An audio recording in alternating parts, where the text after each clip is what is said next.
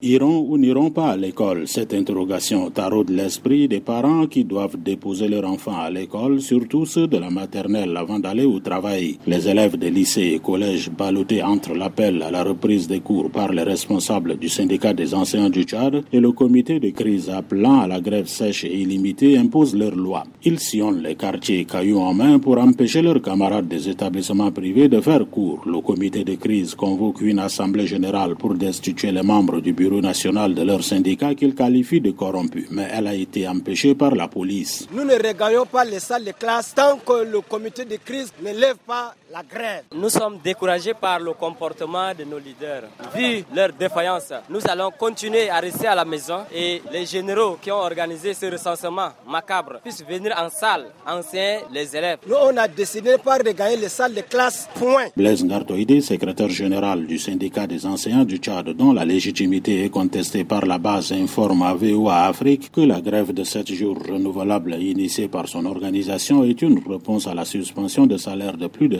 7000 fonctionnaires de l'État, dont 2000 enseignants. Il donne les raisons qui ont conduit son organisation à lever ce mot d'ordre de grève pour donner une chance à la négociation qu'il a entamée avec le gouvernement sur le statut particulier des enseignants. Les premiers qui se sont manifestés à être recensés ont commencé par gagner leur salaire au fur et à mesure parmi qui étaient victimes de la coupe. Pendant que nous étions en négociation, la solde a en même temps viré les omis des titres de transport de 2016 à 2020. Les omis des inactifs, ils ont aussi versé leurs titres de transport. C'est une raison assez suffisante pour demander la suspension parce que ce qui nous intéresse, c'est le décret 477. Il n'est pas question de suspendre la grève, estime le président du comité de crise, Jimoudal Faustin, qui appelle à une grève sèche et illimitée dans le secteur éducatif sur toute l'étendue du territoire national et dénonce les menaces qui pèsent déjà sur les membres du comité. Nous tenons pour responsable le gouvernement pour tout ce qui adviendra aux membres du comité de crise et à tout enseignant observant cette grève. Cependant, la grève se poursuit jusqu'à la satisfaction totale. L'un des points de revendication du comité de crise que le secrétaire général du 7 Blaise Ngartoïdé trouve un peu exagéré, c'est le remboursement des salaires coupés dans le cadre de 16 mesures qui ne sera pas seulement une lutte des enseignants seuls. Les 16 mesures, si nous devons réclamer, doit impliquer le ministère de la Santé, le ministère de l'Éducation nationale, le ministère de l'Enseignement supérieur, et le ministère de la fonction publique. Satisfaction totale, c'est-à-dire obtenir le paiement de 16 mesures. Les conséquences vont être ingérables. Une grève qui paralyse le système éducatif tchadien depuis plus d'une semaine, mais aucune réaction du gouvernement de transition pour l'instant.